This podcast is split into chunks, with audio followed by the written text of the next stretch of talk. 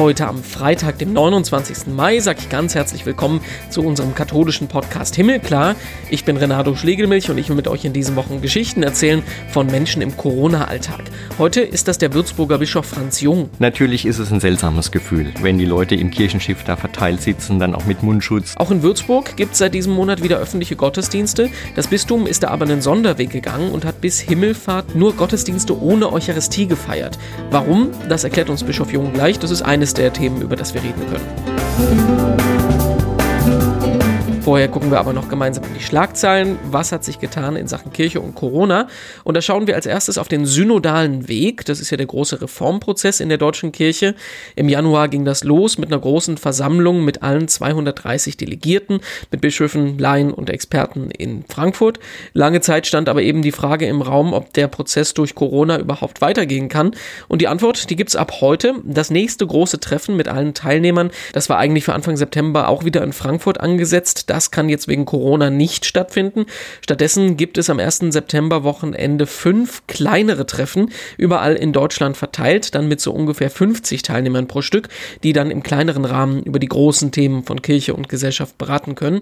Zudem werde der Abschluss der ganzen Aktion von Oktober 21 auf Februar 22 verschoben. Durch Corona verzögert sich halt alles so ein bisschen. Dass es im September keine zweite große Synodalversammlung gibt, einerseits ist das natürlich vollkommen verständlich aus Virenschutzgründen. Andererseits bedeutet das aber eben auch, dass es keine richtigen großen Diskussionen mit allen Beteiligten geben kann. Aber was will man machen? Was wäre die Alternative? Im Moment gibt es auch eine große Diskussion darüber, ob sich die Kirche in der Krise überhaupt richtig verhalten hat. Die CDU-Politikerin Christine Lieberknecht, die hatte gesagt, viele Seelsorger fühlen sich einfach von der Kirche alleingelassen in dieser Zeit. Da gibt es jetzt inzwischen auch Reaktionen, andere Stimmen aus der Politik. Hermann Gröhe zum Beispiel, der religionspolitische Sprecher der Union, der sagt, gerade in der Krise hat die Kirche ihre Stärke gezeigt. Haben wir gesehen, wie stark die Kirchen- und Religionsgemeinschaften sind und wie wichtig ihre Stimme im gesellschaftlichen Dialog gewesen ist. Der Kirchenbeauftragte der SPD, Lars Castellucci, der fordert andererseits die Kirchen auf, diese Krisenzeit auch zu nutzen und mehr auf die Menschen zuzugehen. Man könnte zum Beispiel mal überlegen, alle Gemeindemitglieder anzurufen und zu fragen, wie es denen denn geht und nicht einfach nur darauf zu warten, dass die Menschen zu den Kirchen kommen. Mehr Unterstützung und Respekt für die Religionsgemeinschaften, das wünschen sich die Grünen. Fraktionsvize Konstantin von Notz, der sagt, gerade jetzt, da muss die Politik und die Gesellschaft die Religion unterstützen, weil wir eben in der Krise gemerkt haben, wie wichtig den Menschen zum Beispiel der Gottesdienstbesuch gewesen ist und welchen Halt Kirchen und andere Religionen in der Krise geben können. Das ist ein großes Thema, das beschäftigt uns auch noch und zwar werden wir am Montag in unserem Podcast da ganz ausführlich drüber sprechen. Und im Podcast schauen wir heute nach Würzburg. Genau wie andere Regionen sieht es da relativ gut aus. Die Corona-Infektionszahlen gehen stetig zurück. Trotzdem ist das weltliche wie auch das kirchliche Leben immer noch im Ausnahmezustand. Wie genau der aussieht, das kann uns Bischof Franz Jung erzählen. Grüß Gott, schönen guten Tag. Ja, hallo, grüß Gott, Herr Schlegelmilch. Wie ist es? Wie ist bei Ihnen die Lage im Bistum? Auch mir geht's eigentlich gut, ja. Die Lage, wir sind ja in Unterfranken jetzt nicht ganz so arg betroffen in Bayern, äh, wobei Bayern ja eines der Bundesländer ist, die die meisten Infektionszahlen hatte. Ja, wir langsam auf dem Weg in die Normalität. Das ist so auch die Hoffnung der Menschen, das merkt man hier in der Region. Äh, jetzt ist es schön, am Main tummeln sich die Leute. Man will eigentlich gerne wieder in die Normalität zurückkehren, kann es noch nicht. Äh, jetzt gucken wir mal in die kleinen Schritte, die wir jetzt gehen. Also hat sich alles so ein bisschen eingespielt die letzten Wochen, ne? Ja, ja, es ist eigentlich fast schon wieder, fast schon wieder normaler Alltag. Es waren jetzt viele Sitzungen. Die Sitzungen sind meistens noch, soweit es geht, eben Videokonferenzen oder Telefonkonferenzen. Das war ja auch eine ganz neue Erfahrung. Ist ja auch immer etwas anstrengend, aber trotzdem äh, oft sehr zielführend und sehr konzentriert. Ähm, aber langsam, also viele Einzelgespräche finden jetzt auch schon wieder statt, ja. Und dann jede Sitzung mit Abstand, mit Mundschutz? Äh, nein, mach, meistens machen wir es mit Abstand, also ohne Mundschutz. Das ist im, im direkten Gespräch immer etwas crazy, aber das hat ja so ein eigenes Ritual mittlerweile, äh, dass man den, das Gegenüber fragt, ob der Mundschutz abgenommen werden darf und dann, wie man sich vereinbart, wie das weitergeht. Ne? Das hat ja so eine ganz eigene Form jetzt der Gesprächsführung angenommen, aber es ist, geht gut, ja. Das heißt aber an den Ausnahmezustand, da hat man sich jetzt so ein bisschen gewöhnt? Ja, genau. Und äh, man merkt natürlich auch, äh, trotz der digitalen Medien und allen Hilfsmitteln das direkte Gespräch ist äh, nur schwer zu ersetzen. Also von Gesicht zu Gesicht, dass man merkt, was den anderen umtreibt, wie es ihm geht, wie er die Dinge zum Ausdruck bringt. Das kann man natürlich viel besser wirklich einem direkten Gegenüber äh, als nur über Medien vermittelt, so hilfreich das im Einzelfall auch immer sein mag. Auch das gottesdienstliche Leben, das befindet sich im Ausnahmezustand in Würzburg, ähm, gibt es seit Himmelfahrt, also seit vergangener Woche Gottesdienste auch wieder mit Eucharistie feiern. Was haben Sie denn da so für Erfahrungen gemacht in den ersten Tagen? Ja, es ist, äh, ich glaube, am Anfang war so die Freude der Menschen, jetzt wieder zum Gottesdienst zu kommen. Äh, jeder wollte mal so fühlen, wie das so ist. Natürlich ist es ein seltsames Gefühl, hm? wenn die Leute im Kirchenschiff da verteilt sitzen, dann auch mit Mundschutz, äh, wenig Gesang. Also das, was eigentlich einen Gottesdienst ausmacht, dieses Gemeinschaft erleben, ist so in der Weise nicht möglich. Ich habe so den Eindruck, der ganz große Ran ist dann auch ausgeblieben. Ich spreche jetzt derzeit auch mit vielen Pfarrern und Seelsorgern. Die sagen natürlich auch, kleine Gemeinden kommen halt einfach an die Grenze. Sei es vom Raum her, dass nicht viele Menschen da drin Platz haben, sei es eben von den anderen, die dafür sorgen müssen, dass die Vorschriften eingehalten werden, dass gereinigt wird. Es ist einfach ein großer Aufwand, den kleine, von unseren vielen kleinen Landgemeinden hier in Unterfranken einfach nicht leisten können. Das heißt, hier wird es noch eine Zeit dauern, bis es dann wirklich wieder gut geht. Trotzdem entscheidet ja jedes Bistum ein bisschen anders, was die Regelungen angeht, ne? Nein, in, in Bayern haben wir eigentlich alle die gleichen Regelungen. Die sind alle mit den bayerischen Bistümern, also mit der Innenministerium, Gesundheitsministerium abgesprochen worden. Das sind eigentlich alles die gleichen Regeln. Also der Abstand, äh, wenig Gesang, äh, Verzicht auf Weihwasser und so weiter. Also das ist eigentlich das gleiche Programm wie fast überall, ja. Wie sehen denn bei Ihnen im Bistum die Regelungen konkret aus? Die Eucharistie gibt es auch die ganz klaren Vorschriften, eben Reinigung der Hände, vor der Spendung der Eucharistie nochmal Desinfizierung, dann Abstand halten bei der Kommunion, Spendung, äh, damit das gut gehen kann. Keiner soll über den anderen steigen. Die Bänke müssen so angeordnet sein, dass keiner mit dem anderen in Berührung kommt, sondern die Abstandsregelungen gewahrt werden und eben auch die Hygienevorschriften eingehalten sind. Hm? Trotzdem gehen bundesweit die Bistümer ja untereinander ziemlich unterschiedliche Wege. Einige sind schneller gewesen mit den Gottesdiensten. Das Bistum Magdeburg hat als letztes jetzt auch öffentliche Messen wieder zugelassen.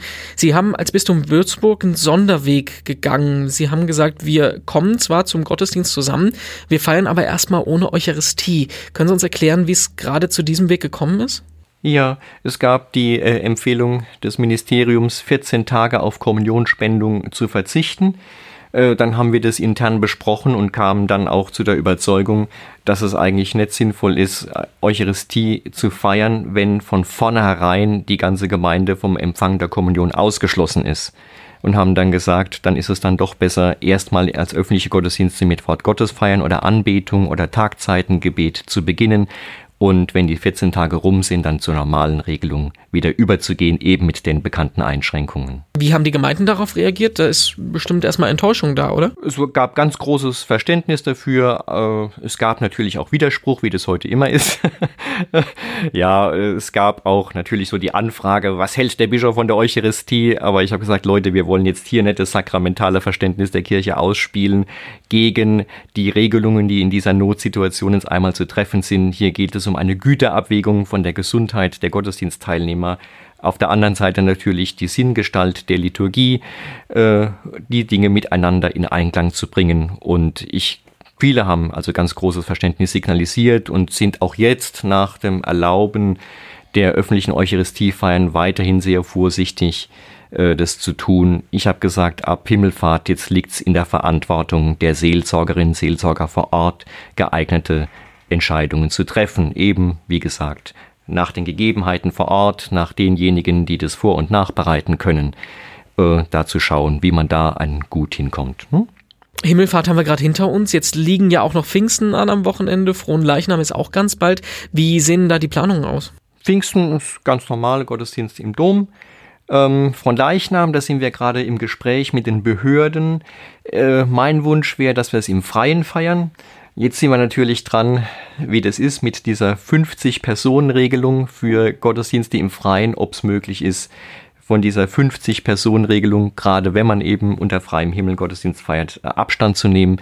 Das ist jetzt in äh, Bayern in die Befugnis der örtlichen äh, Behörden gelegt worden. Das heißt, das hiesige Ordnungsamt. Und jetzt gucken wir mal, was die entscheiden und wie, weit, wie das gut weitergehen kann. Aber das wäre eigentlich so unser Wunsch, dass man im Freien von Leichnam dann feiert. Gibt es denn da schon konkrete Ideen, wie das ablaufen kann? Ja, klar. wir würden hier auf den äh, Platz bei der Residenz gehen. Da ist normalerweise auch jedes Jahr ähm, eine Station in der großen Fräuleichnamsprozession, dass wir dort einfach dann auf dem Platz den Gottesdienst abhalten. Natürlich alle anderen Regelungen beachten, aber so äh, der Wunsch wäre, dass wenn es im Freien ist, natürlich mehr Menschen teilnehmen können als sonst. Ne? Und da müssen wir jetzt mal gucken, wie weit wir da kommen. Das gottesdienstliche Leben ist das eine. Es gibt aber auch noch mehr im Bistum zu regeln. Es ist ja auch quasi ein riesiger Wirtschaftsbetrieb und viel diskutieren wir beim Thema Wirtschaft im Moment über Steuereinnahmen, was uns als Kirche ja auch bei den Kirchensteuern betrifft. Da sind sie am 12. Mai einen radikalen Schritt gegangen und haben gesagt, wir verhängen für das Bistum Würzburg jetzt erstmal eine Haushaltssperre. Können Sie uns das erklären, was das im Einzelnen bedeutet? Haushaltssperre äh, bedeutet, dass jede Ausgabe jetzt nochmal einzeln geprüft werden muss. Und da sind wir ja gerade dran. Natürlich geht das laufende Geschäft weiter, aber alle besonderen Anschaffungen oder besondere Investitionen sind jetzt erstmal auf den Prüfstand zu stellen und müssen einzeln begutachtet werden. Das bedeutet das, ne? bevor wir einen Überblick haben über die finanzielle Lage. Bislang kann noch keiner wirklich sagen, äh, was auf einen zukommt. Es soll im September ja eine neuerliche Steuerschätzung der Bundesregierung geben. Dann wird man wahrscheinlich ein bisschen klarer sehen können. Und bis zu diesem Zeitpunkt auf jeden Fall haben wir gesagt, müssen wir erstmal eine Haushaltssperre verhängen. Das heißt also, in erster Linie geht es eher um die Ungewissheit und weniger um die Dramatik der Situation, ne? Ja gut, kommt wohl beides zusammen. Ne? Der fehlende Überblick macht es natürlich äh, unmöglich, jetzt äh, gezielt Maßnahmen einzuleiten. Dass es äh, doch dramatisch werden wird, das ahnt, glaube ich, jeder. Also wir gehen schon auch von einem Fehlbetrag in zweistelliger Millionenhöhe aus, aber das kann man noch nicht genau beziffern. Hm? Herr Bischof Jung, die letzte Frage und ein bisschen auch die Kernfrage bei unserem Podcast. Es ist immer die gleiche und ich finde auch eine ziemlich wichtige Frage. Was bringt Ihnen Hoffnung im Moment? Also was mir erstmal Hoffnung gebracht hat, äh, ist die Tatsache, dass es möglich war, eine solche Unterbrechung überhaupt zu haben. Man denkt ja immer, der Betrieb muss ewig weiterlaufen, da gibt es überhaupt gar keine Möglichkeit, mal innezuhalten. Also dass das möglich war, das hätte ich auch in dieser Weise gar nicht für möglich gehalten, ähm, ist für mich ein wichtiges Signal, dass es vielleicht auf andere Weise auch noch geht. Ähm, gerade auch was unseren eigenen kirchlichen Betrieb anbelangt, mal zu fragen, was ist denn wirklich wichtig?